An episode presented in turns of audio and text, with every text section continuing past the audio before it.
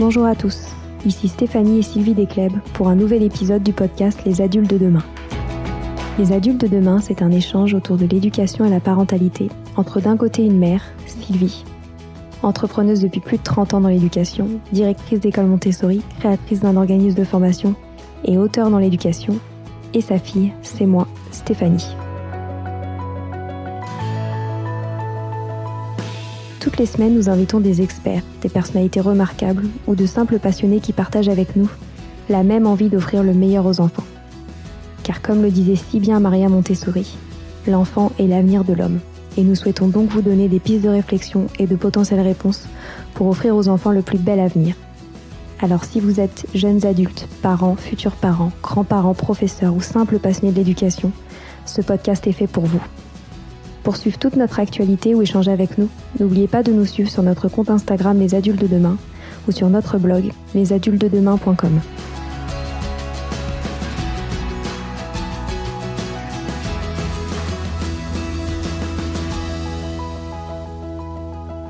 Adrien de Viver, journaliste en Belgique, est devenu porte-parole d'un atypisme neurologique qu'il connaît bien, le trouble du déficit d'attention avec ou sans hyperactivité, TDAH. Auteur du livre On m'appelle la tornade, Adrien nous partage pendant cette conversation ses souvenirs d'enfance et de scolarité, alors même que le diagnostic de son TDAH n'était pas posé.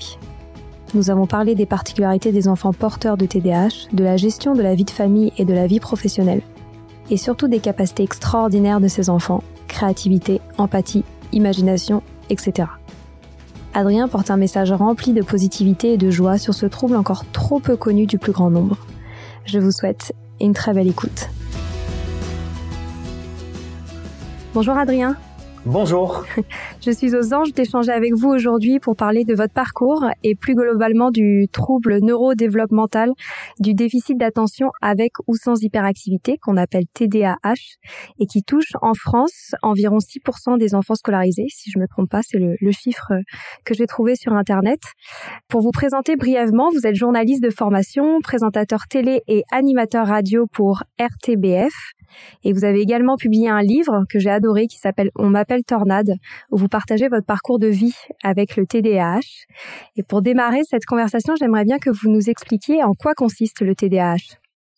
Alors le TDAH, c'est un trouble déficitaire de l'attention avec ou sans hyperactivité. En fait, euh, c'est un, un, un neuroatypisme, hein, c'est un mot qu'on utilise beaucoup pour le moment hein, en France et en Belgique aussi, euh, qui est euh, facilement euh, comparable à un aéroport, mais un aéroport qui fonctionne pas tout à fait euh, de manière efficace. C'est-à-dire que dans le cerveau d'un TDAH, il y a effectivement une tour de contrôle, il y a des pistes d'atterrissage et des pistes de décollage, sauf qu'il y a personne dans la tour de contrôle par rapport à un cerveau classique où il y a euh, des aiguilleurs du ciel.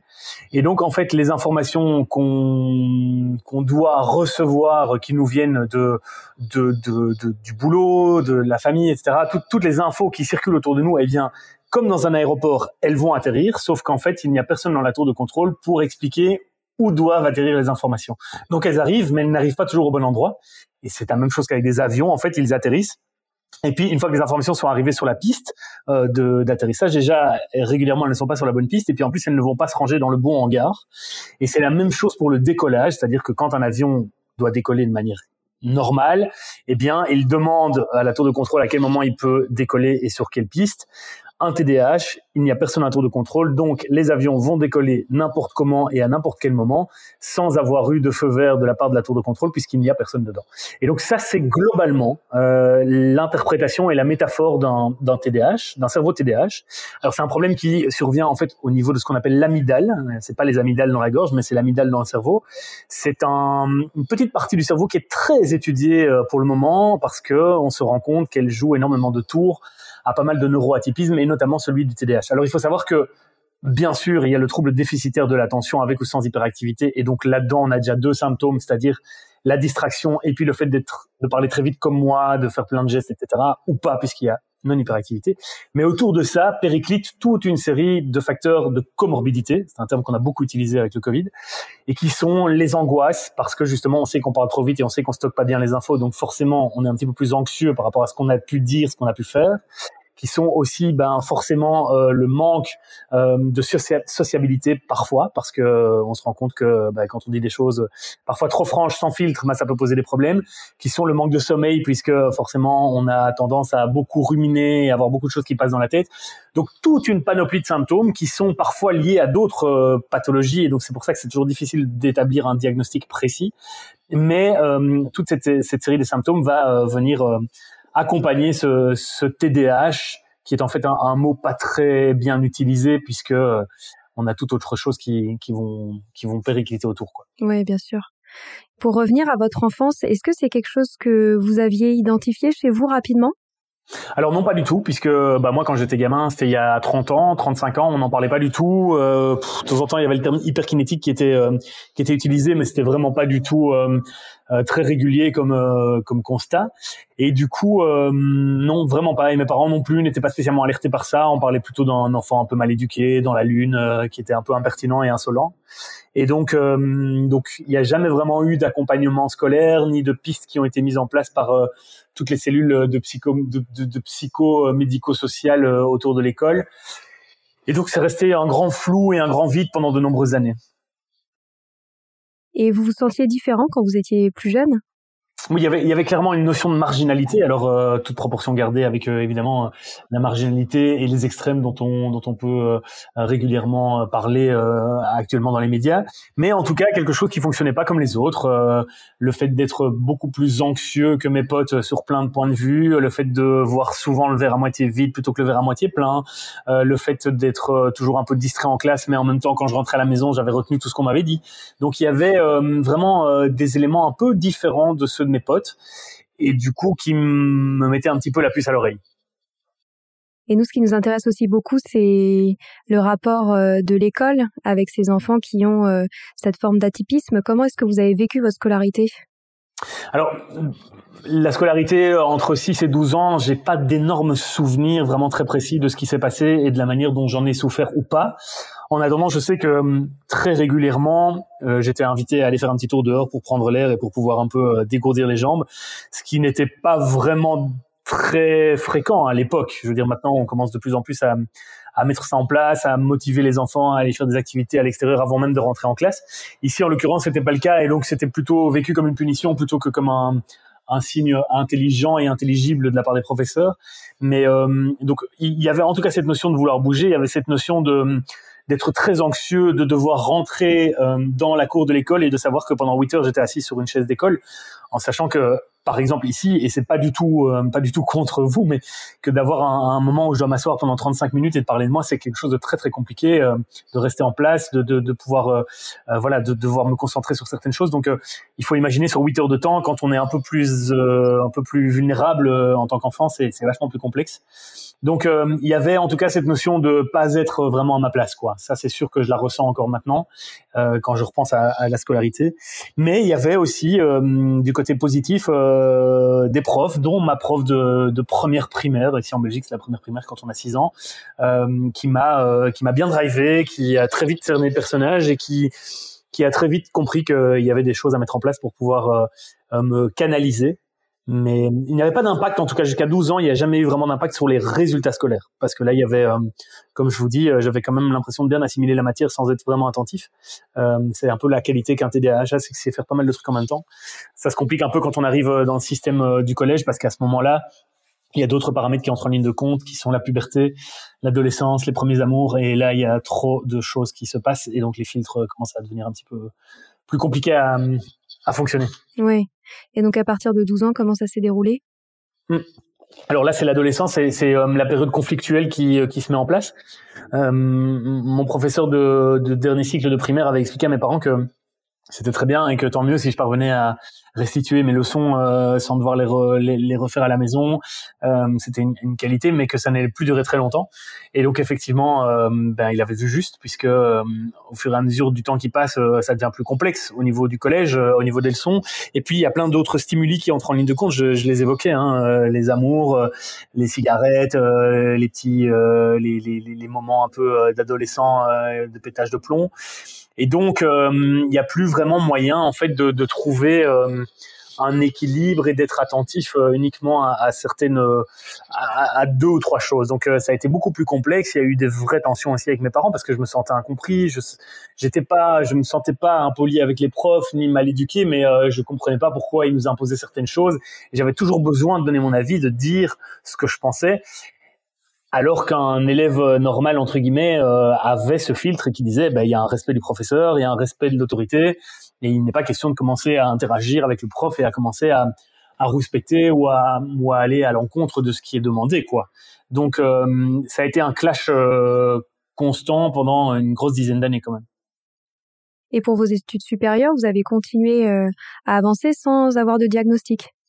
Oui, alors j'ai continué sans avoir de diagnostic parce qu'en fait, au fur et à mesure de, de, mon cycle euh, de collège, je me suis créé des petits mécanismes euh, petit à petit euh, pour pouvoir contrer un peu tous ces problèmes de, neuroatypisme. Euh, j'ai trouvé des chemins alternatifs en fait qui m'ont vraiment permis de, je de garder la tête hors de l'eau et d'être en mode survie quoi. Je pense que ce terme-là est quand même assez, assez euh, évocateur de ce qui s'est passé. Et, et, du coup euh, bah moi euh, mes chemins alternatifs c'était la tchatch euh, c'était le fait de prendre des responsabilités extrascolaires le fait de, de fédérer pour pouvoir me créer une petite équipe qui me permettait de sur qui je pouvais compter quand il fallait quoi. Et donc quand je suis arrivé dans mes études supérieures bah ça continué à être un peu la galère, à chercher ma place. Euh, j'ai fait d'abord une étude un an d'infirmier, puis j'ai étudié la kiné, et puis finalement j'ai trouvé ma voie euh, en, étudiant le journalisme, mais j'avais déjà 23 ans et donc euh, une pression immense et intense de la part de la famille, mais de la société de manière générale aussi, puisqu'à priori à 23 ans on est déjà censé avoir son premier salaire et sa première bagnole. Moi j'étais encore en galère à, faire des petits jobs d'étudiant, mais mais voilà, j'ai mis plus de temps à, à trouver ma voie. Euh, je suis content de l'avoir trouvé parce qu'il y a plein de gens qui ne la trouvent pas et donc j'ai déjà énormément de chance de l'avoir trouvé et énormément de chance d'avoir d'être tombé sur un corps professoral qui euh, qui a été euh, très attentif à ma manière de fonctionner et qui a réussi à trouver euh, dans mon système de de, de gestion de mes émotions et de mon intelligence euh, cérébrale et émotive de capitaliser dessus quoi. Et en fait, euh, ils ont vraiment réussi à m'ouvrir des portes que je pensais jamais pouvoir ouvrir parce qu'ils ont décelé chez moi euh, des choses qui étaient euh, atypiques, mais qui étaient intéressantes, je pense, euh, pour eux. Ouais, c'est génial. Ouais, ouais, Donc, à quel moment est-ce que vous avez mis un mot sur cet atypisme? Bah, En fait, pendant mon cursus universitaire de journalisme, je côtoyais une famille où il y avait un, un petit garçon qui, qui, qui me ressemblait quand même fort, quoi. Et donc, euh, bah, je m'intéressais un peu euh, forcément à lui et, on m'expliquait qu'il était euh, hyperkinétique et qu'il prenait des médicaments et que il avait beaucoup de problèmes pour se concentrer à l'école. Bon, lui, il était dans un dans un une pathologie, enfin pas une pathologie, mais en tout cas une expression de symptômes nettement plus euh, nettement plus extrême que, la, que, que moi, euh, parce que moi j'avais tendance à beaucoup introvertir. Ici, dans le, en l'occurrence, dans sa famille, on lui laissait vraiment la possibilité de pouvoir euh, évacuer systématiquement toutes ses angoisses, toutes ses émotions, toutes ses toutes ses frustrations, tous ces changements aussi d'état d'humeur. Et donc, je me suis dit ça, c'est quand même vraiment étonnant parce que je me retrouve dans beaucoup de beaucoup d'éléments euh, chez lui. Et donc là, j'ai commencé à faire un peu des recherches. Moi, j'étais, je faisais des études de paramédicales juste avant de commencer le journalisme, donc j'avais déjà un peu euh, compris le système de fonctionnement du cerveau. Euh. et donc, bon, Internet n'existait pas encore vraiment, mais j'allais un peu me plonger dans les livres de mon père qui était kiné. Je checkais, enfin, j'ai un peu regardé plein de trucs. Et puis euh, après deux trois ans, euh, bah, je me suis rendu compte que c'était quand même fort similaire à ce que à ce qu'avait ce, ce garçon. Et donc là, c'est un peu ce qui m'a commencé à me mettre la puce à l'oreille, mais tout en me disant que ça me posait pas trop de problème puisque je réussissais plutôt pas mal à l'unif. Donc j'ai pas spécialement essayé d'aller chercher plus loin, mais c'est au moment où j'ai commencé à bosser, quelques années après avoir commencé à faire de la télé à la RTB, euh, j'ai un petit garçon de nouveau qui sa maman m'a contacté pour lui pour me demander s'il il pouvait venir visiter euh, les studios parce que son école lui avait refusé la visite de la hum, télévision belge. Donc la RTBF, c'est l'équivalent de France Télévisions euh, et de, euh, Radio, France. Et donc en gros, moi j'ai un peu euh, court-circuité cette histoire de l'école et j'ai proposé à la maman et à son enfant de venir de venir directement dans notre studio et donc il est arrivé et là il s'est avéré qu'effectivement c'était aussi un petit sosie à moi et, et donc à ce moment-là je me suis vraiment dit là j'ai un rôle à jouer euh, on peut plus arriver dans des situations où des enfants sont interdits d'école, enfin de visite de de trucs par, par le directeur, ça c'est pas possible. Donc moi je vais vraiment. Il faut savoir que un des symptômes aussi des, enfin c'est pas vraiment un symptôme, mais un trait de caractère des TDAH c'est souvent l'empathie et, et l'hypersensibilité.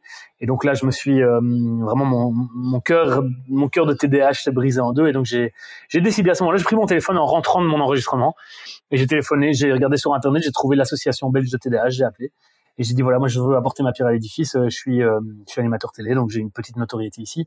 je pense que ça pourrait, ça pourrait faire avancer les choses. Et la personne qui m'a reçu au téléphone me connaissait de par mon métier. Et donc m'a dit ah ben j'attendais votre coup de fil avec tellement d'impatience et donc euh, elle avait elle avait bien cerné le personnage et, et voilà on s'est mis ensemble et donc à ce moment-là est venue euh, évidemment la la nécessité d'un diagnostic pour pouvoir être en fait euh, entre guillemets crédible et légitime dans mon rôle de parrain d'ambassadeur de l'association. Et si mon diagnostic avait été différent de celui que j'avais envisagé depuis des années je ne me serais pas lancé dans cette aventure-là, mais peut-être dans une autre, parce que je trouve que c'est important vraiment de d'être dans le, la bonne euh, la bonne trajectoire par rapport à ça. Et donc, effectivement, j'ai suivi, euh, j'ai vraiment été diagnostiqué sur le sur un, un, travail moyen terme avec mes parents, avec un psychiatre, et, et, puis effectivement le diagnostic est tombé de manière assez intense d'ailleurs euh, en termes de, gradation, même si ça n'existe pas vraiment. Et alors à ce moment-là est entré vraiment en ligne de compte tout le sens qu'il y avait d'être ambassadeur de cette, de cette association. Oh, super. Et euh, on se rend compte en fait que le TDAH n'est pas si connu que ça. En tout cas, on, en entend un petit peu plus parler ces derniers temps, mais c'est vrai que ça reste assez peu connu même au niveau scolaire. Est-ce que vous sauriez expliquer pourquoi? Mais je trouve, en fait, rien que le nom TDAH est très barbare. Et donc, euh, non, mais c'est vrai. Hein, je veux dire, même les gens qui s'y connaissent, une fois sur deux, ils se trompent. Euh, tout trouble dysfonctionnel, trouble déficitaire. Enfin, déficitaire, c'est un mot qu'on n'utilise jamais. Euh, le trouble de l'attention, c'est c'est vrai, mais c'est ce n'est tellement pas que ça. Euh, hyperactivité, c'est souvent une connotation négative. Donc, on n'est pas du tout dans un, un terme, je dirais, euh, euh, au niveau marketing qui est euh, qui, est quelque chose de vendeur. Après, je ne demande pas du tout à ce que ça devienne ça, mais j'explique juste que c'est déjà compliqué d'entrer dans une conversation quand on a ce mot-là qui, qui nous prend en nez. Donc, c'est une première chose. La deuxième chose, c'est qu'effectivement, il y a un double problème paradoxal, c'est qu'il y a du surdiagnostic et du sous-diagnostic. C'est-à-dire qu'il y a beaucoup de professeurs et de, et de, de personnel de, dans le milieu éducatif qui ont tendance à très vite euh, répertorier les enfants. Euh, lui, lui c'est euh, dyspraxique, lui il est dyslexique, lui il est TDAH. ils vont chez les parents et ils disent ouais voilà c'est ça HPI. Ils vont chez les parents et ils disent bon faites-le courir deux heures dans votre jardin parce que quand il arrive à l'école il sait pas tenir en place. Donc ça c'est une première chose, c'est le surdiagnostic qui en fait joue de très vilains tours au TDAH en lui-même parce que du coup la prise en charge n'est pas la bonne et surtout il y a beaucoup de biais euh, par rapport à, à, ce qu'on peut mettre en place. Et puis il y a le sous-diagnostic puisque effectivement il n'y a pas assez de personnes capables de pouvoir faire un diagnostic complet, efficace et, et, et surtout quasi certain. Si on sait que la médecine reste incertaine sur plein de trucs, mais du coup, c'est deux éléments qui se confrontent et qui font que euh, ce TDAH reste quelque chose de compliqué.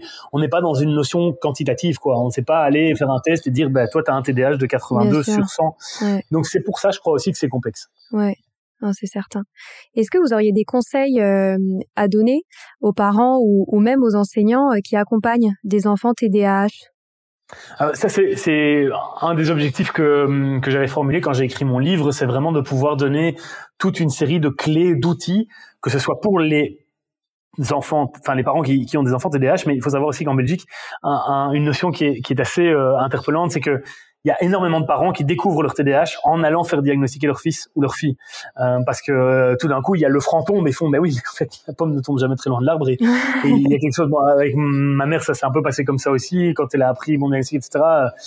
Donc, donc ça c'est une première chose, c'est vraiment de dire attention parce qu'il n'y a pas que des enfants, il y a des parents aussi. Donc maintenant pour répondre à votre question, euh, il y a plein d'outils qui existent parce que ce sont vraiment des l'accompagnement il se fait un peu de manière individuelle et au cas par cas et, euh, et donc, il y a des, des outils qui existent pour pouvoir donner des pistes en fonction des difficultés qui sont rencontrées quoi. Donc c'est ça qui est vraiment très chouette. Maintenant de manière générale, stimuler la créativité, le renforcement positif, le fait de euh, demander des moments de concentration.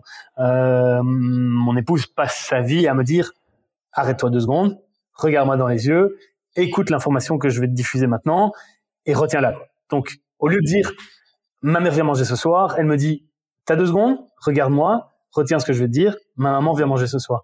Et donc en fait, ce sont des choses qui vraiment permettent de capter l'attention et qui me permettent moi d'oublier moins de choses, même si une fois sur deux j'ai quand même zappé le truc, ça me permet quand même de pouvoir être euh, être un petit peu plus attentif et en tout cas de me rappeler qu'il y a eu un moment où on m'a demandé d'être attentif et du coup de pouvoir dire tiens il faut que je fasse gaffe parce qu'il y a quelque chose qu'on m'a. Donc voilà ce sont des choses qui sont facilement euh, qu'on peut facilement mettre en place et qui peuvent être assez utiles, euh, notamment pour les parents et pour le personnel éducatif. pour les enfants. Mais sinon, il y a des milliards d'outils qui existent. J'en partage quelques-uns dans mon livre, mais il y en a plein aussi que vous pouvez trouver facilement sur, sur Internet. Hein. Oui, j'aimais aussi beaucoup l'attention particulière que vous portez dans votre livre sur l'alimentation et le sport. Peut-être que vous pourriez nous en parler un peu de ça? Alors, moi, je me, je me rends compte que bah, forcément maintenant j'ai 41 ans, donc petit à petit je commence à mieux me connaître, à mieux connaître mon corps, à mieux connaître mes réactions aussi. Euh, je me rends compte qu'effectivement, euh, en fonction de ce que j'ai mangé dans les jours qui précèdent, je vais avoir une euh, productivité qui va être différente, que ce soit en termes professionnels ou en termes privés aussi.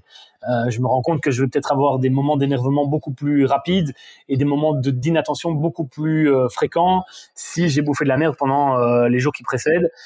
Par contre, quand je suis dans une phase un peu plus euh, nutritionnellement saine et quand je fais un peu plus gaffe, je me rends compte que je suis déjà vachement plus attentif au boulot, que je suis plus dans un, un, un travail euh, efficace et facile à faire. Donc ça, c'est une première chose dont je m'en suis rendu compte. J'ai un petit peu adapté aussi mon alimentation. Mais il faut savoir que les personnes TDAH, un des nouveaux symptômes, voilà, j'en révèle plus au fur et à mesure du, de la conversation, c'est aussi l'addiction. Hein. Ce sont des personnes qui sont très addictives et, et, qui ont besoin d'avoir en fait des petites routines et des coutumes, donc l'alcool, la cigarette. Euh, euh le, le, le, pétard, euh, euh le, sucre. Le sucre, c'est vraiment aussi quelque chose qui est euh, très très addictif et qui, chez les au cerveau de dans les cerveaux de TDAH, sont très importants parce qu'en fait, quand on mange du sucre, on libère des, des, des neurotransmetteurs et des hormones de récompense.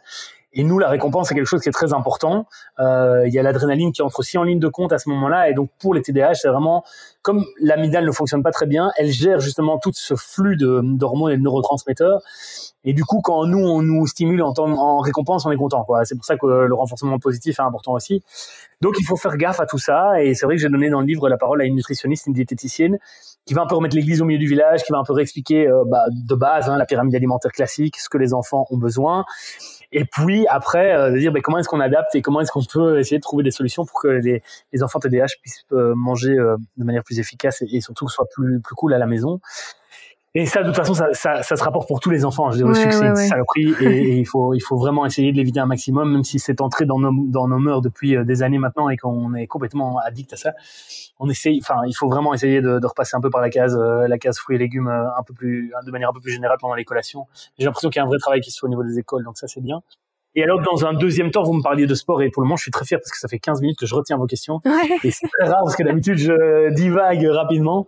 Mais le sport, le sport, c'est quelque chose qui est très important pour moi puisque moi, j'en pratique, euh, j'essaie d'en pratiquer 10 heures par jour. Euh, par semaine, pardon, 10 heures par jour, c'est 10 heures par semaine. Et, et, et moi, j'y trouve énormément de, de choses positives dans le sens où euh, beaucoup de gens me disent, oui, mais comment, par exemple, tu arrives à jouer au tennis alors que tu as des problèmes d'attention et de concentration? Alors, c'est une réalité, mais il faut savoir que dans le TDAH, une nouvelle donne qui existe, c'est euh, l'hyperfocalisation. Et donc, quand on fait une tâche qu'on a vraiment, qu'on apprécie particulièrement, qui en plus vous apporte de l'adrénaline, on en revient avec ces neurotransmetteurs, et qui en plus va vous permettre de vous mettre un peu en danger dans la compétition, ben là, euh, vous apportez à un TDAH tout ce qu'il a envie d'avoir. Euh, c'est euh, l'incertitude sur le moment, c'est euh, ne penser à rien d'autre puisqu'on est dans le mouvement, c'est être focus sur une seule chose et un seul objectif. Et donc ça, pour ça, le sport m'apporte vraiment beaucoup de bénéfices. À côté de ça, bah, le fait de me dépenser, puisque moi j'ai l'hyperactivité dans, dans mon combo TDH, ben ça me permet de pouvoir détendre mes muscles par après, ça me permet de pouvoir être beaucoup plus concentré euh, et d'apprécier beaucoup plus aussi, euh, de recevoir plus facilement les informations parce que j'ai fait un travail respiratoire pendant le sport, parce que mon cœur a pompé, parce que forcément quand on fait du sport on se sent mieux et donc on est beaucoup plus à même de pouvoir percevoir, recevoir des infos et être un peu plus relax quand on a des choses à dire. Quoi. Ouais, c'est super intéressant. Et qu'est-ce que vous pensez de la médication autour du TDAH alors moi j'ai toujours euh, décidé de pas me prononcer à ce propos parce que euh, c'est de nouveau une approche euh, très individuelle et, et, une approche qui dépend aussi beaucoup du médecin et de, et de la personne qui va prendre en charge le patient. Et comme j'ai zéro formation médicale, moi je, je me prononce pas du tout là-dessus. Ce que, mm. ce que je dis c'est que moi j'en ai jamais pris, mais je ne dis pas que j'en ai jamais pris parce que je voulais pas en prendre. J'en ai jamais pris parce que pour le moment je n'ai pas eu le besoin, mais je n'exclus pas le fait qu'un jour ça puisse arriver quoi. Donc, euh, mais pour le moment, j'ai réussi à trouver tellement de, chemins alternatifs qui sont efficaces, même si euh, c'est parfois compliqué. Bah, comme je l'expliquais, le challenge, j'en aime bien ça. Donc, euh, de temps en temps, quand je me retrouve dans des situations un peu compliquées, je préfère me dire tu vas y arriver tout seul que de frapper à la porte d'un médecin pour demander un médicament. Mais c'est peut-être une question de tempérament aussi. Oui, oui, c'est certain. Non, mais vous avez raison de porter le message ainsi. Et j'avais une autre question, c'est par rapport à votre parentalité, parce que c'est quelque chose qui, vous tient à cœur, je le sais, et je suppose que c'est quand même une difficulté supplémentaire, euh, même si c'est certainement également beaucoup de bonheur. Euh, comment est-ce que vous gérez votre parentalité avec euh, ce TDAH En fait, ce TDAH, il me sert beaucoup dans ma parentalité parce que comme j'ai vraiment appris à bien me connaître, euh, je sais que je dois faire, euh, je dois être très vigilant sur certaines choses euh, de concentration et d'attention. Et ici, on parle pas de d'un objet ou d'un d'un truc sur lequel une note de service que je dois faire pour le boulot et que si j'oublie de la faire, ben il y a pas mort d'homme. là, c'est un enfant, et donc je suis obligé vraiment, mon cerveau travaille euh, sur plein de trucs pour que je puisse être attentif non-stop, pour que je puisse euh, être euh, toujours dans, dans l'écoute de mon enfant, que je ne fasse pas mille choses en même temps pendant qu'il est en train de me parler ou pendant qu'il est en train de me raconter la, journée qu'il a, qu'il a eu à l'école. Et donc, c'est un peu comparable au sport où je suis un peu dans un challenge comme ça, où mon cerveau n'a pas d'autre choix que d'être hyper focalisé sur la, la parentalité et sur l'accompagnement de mon enfant. Et donc, c'est assez efficace parce que c'est une bonne petite gymnastique en fait pour me permettre euh, d'être concentré, vu que là il y a vraiment un instinct de survie quoi en fait qui, joue, euh, qui entre en ligne de compte. Donc euh, c'est plutôt chouette et puis en plus ben, il y a un côté très créatif le TDAH puisqu'il y a plein d'idées qui circulent. Alors elles sont très rarement bonnes, mais en tout cas il y en a plein. Et donc ça permet de, ben, voilà, de passer du coq à l'âne, de, de, de, de, dès qu'on voit que dès que je vois qu'il est un peu euh, en train de commencer à, être c'est un peu plus compliqué en fin de journée etc hop je lui propose un autre petit truc et, donc il y a, y a, une vraie diversité de, hmm. de, de choses à faire de messages à passer et, donc c'est assez efficace et ça me permet d'être euh, ouais de pouvoir gérer cette parentalité de manière euh, de manière assez efficace et puis surtout aussi en fait euh, c'est vraiment la parentalité qui, qui, m'aide à gérer mon TDAH parce que il y a une routine qui doit se créer aussi avec les enfants, euh, bah, la mise au lit, euh, toutes les toutes les petites choses qui se font avant. Le réveil le matin, il y a tout un rituel aussi. Bah, l'école, c'est toujours à la même heure, ça, ça termine toujours à la même heure. Et donc moi, ça me permet vraiment de, de structurer mes journées, ce que je faisais pas du tout avant parce que j'avais aucune contrainte entre guillemets euh, structurelle privée. Et donc donc c'est c'est vraiment, ce sont deux choses qui vont bien ensemble, je trouve mais parce que j'en ai qu'un. Le deuxième arrive, je vais peut-être faire un peu moins le malin à ce moment-là. c'est clair. Et euh, je, vous laisse bientôt tranquille, mais j'aimerais qu'on parle, j'aimerais qu'on parle aussi euh, d'un point de vue professionnel parce que je sais que ça inquiète beaucoup de parents qui ont des euh, enfants euh, qui qui ont le TDAH, de comment on gère sa vie professionnelle. Est-ce que c'est quelque chose dont on peut parler ouvertement à ses collègues? Comment est-ce que vous vous le gérez ce ce point-là pour votre vie pro? Moi, je l'ai fait tout de suite et c'est un peu le message que je fais passer dans mon livre régulièrement aussi, c'est assumons-nous quoi. Ça sert à rien de commencer à, à, à se dire euh, ok, euh, voilà, je vais essayer de planquer le truc, euh, je vais essayer d'être super concentré et tout. En fait, ça ne va faire que biaiser et les relations qu'on a avec les autres personnes et notre productivité au travail parce que voilà, moi je sais à quel moment je suis productif, je sais que en une heure je vais pouvoir être super productif, peut-être plus que 4 heures pour quelqu'un d'autre. Et donc, je préfère expliquer comment je fonctionne. Et il y a des personnes avec qui ça fonctionne, avec qui ça va matcher, et des personnes avec qui ça va pas matcher. Et donc, moi, j'ai la chance d'être dans un secteur où il y a plein de projets différents et où si ça matche pas pour un, bah, je peux vite aller dire bonjour à un autre. Donc, ça, je crois que c'est vraiment quelque chose de très important.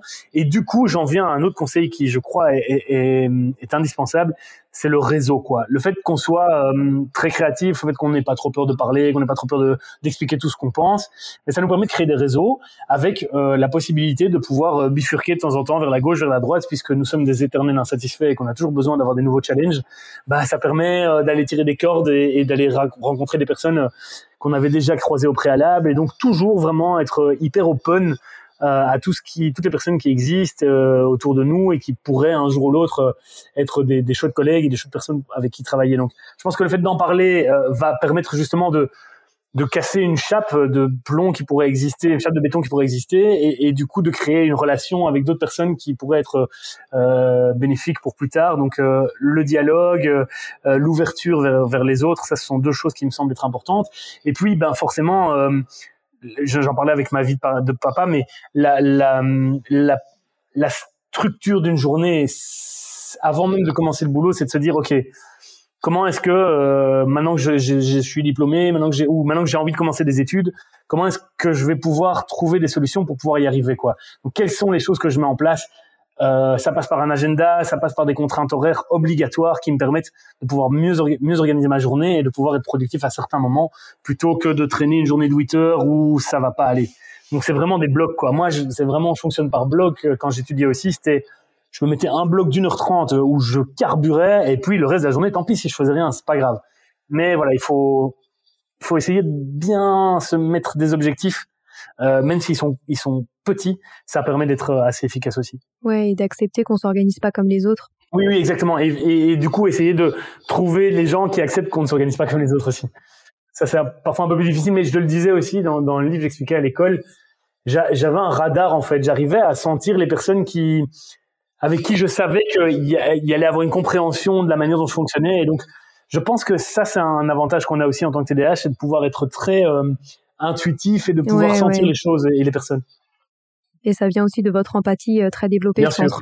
Oui, tout à fait. tout à fait, ça joue aussi. Super. Bon, on arrive déjà à la fin de cette conversation, mais je vais vous poser euh, une toute dernière question. Est-ce que vous auriez des derniers conseils à donner aux parents qui nous écoutent et qui ont des enfants euh, qui ont le, le, TDAH Est-ce que vous auriez des derniers conseils à leur partager? Bon, déjà, on en a dit beaucoup et ce que j'aime beaucoup, c'est que c'est toujours très bienveillant. Il y a beaucoup d'espoir et euh, et voilà, je pense que vous allez complètement dans le bon sens euh, pour pour euh, pour libérer la parole sur ce sujet-là. Mais je ne sais pas si vous aviez autre chose à à partager pour les parents qui nous écoutent. En fait, je crois que ce qui est vraiment important, et moi je m'en suis rendu compte aussi en, devenant papa, ce que je faisais pas du tout avec mes neveux et nièces, ni avec euh, les enfants que je côtoyais de manière générale, c'est que j'écoutais pas assez, j'écoutais pas du tout assez mes enfants. Et, là, mon fils, moi, il a trois ans, mais ce matin, par exemple, il m'a raconté des histoires, mais mais vraiment, c'est trop chouette. Il m'a expliqué que euh, il faisait du théâtre à l'école, qu'il y avait des marionnettes. Alors il m'a raconté l'histoire du petit pousset. Il m'a expliqué que le loup se déguisait, euh, mais euh, le petit chaperon rouge, pardon. Il m'a expliqué que le loup se déguisait, mais que c'était pour du faux, qu'il fallait pas s'inquiéter. Et en fait je me dis peut-être que c'est un truc euh, que, nous on n'a pas eu assez notre génération années 80 années 90 bah les enfants voilà c'est des enfants ils ont rien à raconter ils ont rien à dire euh, ils nous suivent on, leur dit on va à gauche on va à gauche on, va à droite on va à droite. Alors je dis pas non plus qu'il faut faire les quatre euh, les 47 volontés des enfants c'est pas ça que j'explique. Ce que je dis juste c'est que parfois ils ont tellement de choses à nous expliquer et à nous raconter que dans dans ce qu'ils vont nous raconter mais aussi dans la manière dont ils vont le faire on va pouvoir se rendre compte de la manière dont ils appréhendent le monde.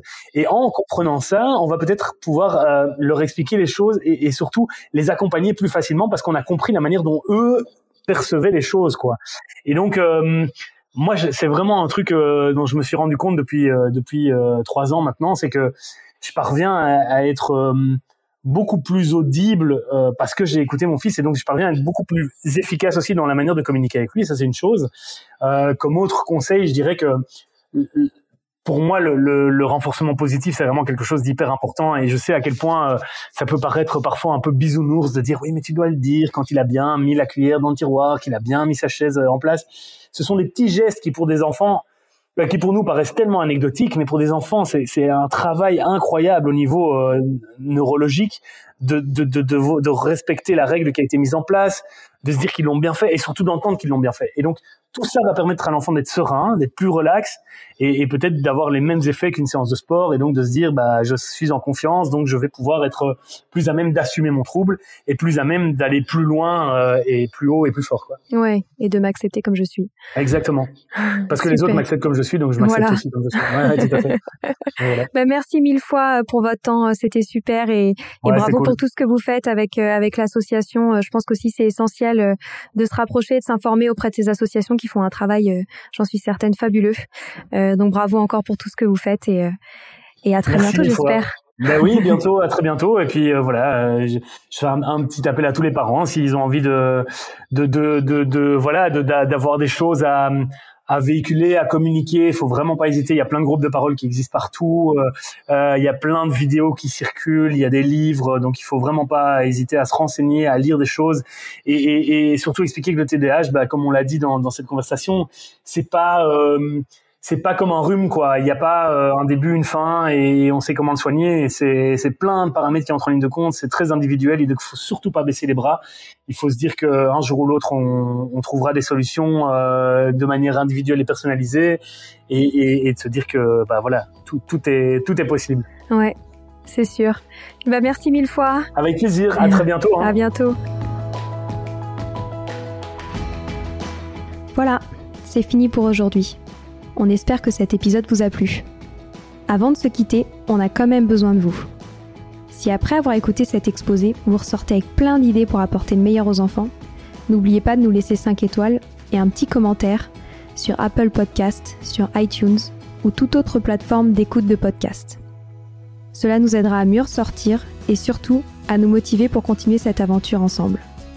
Si vous avez des suggestions, des idées de thèmes, des questions à poser, n'hésitez pas à nous contacter sur les réseaux sociaux, Instagram ou LinkedIn, en tapant les adultes de demain. Nous serions ravis d'échanger avec vous. Si vous souhaitez en savoir davantage sur Sylvie, je vous invite vraiment à aller voir son blog sylvidescleb.com ou à la suivre sur Instagram en allant sur son profil sylvidesc, D-E-S-C, bas Montessori. Enfin, si vous souhaitez en savoir plus sur le calendrier des prochaines formations Montessori, rendez-vous sur www.apprendre-montessori.fr.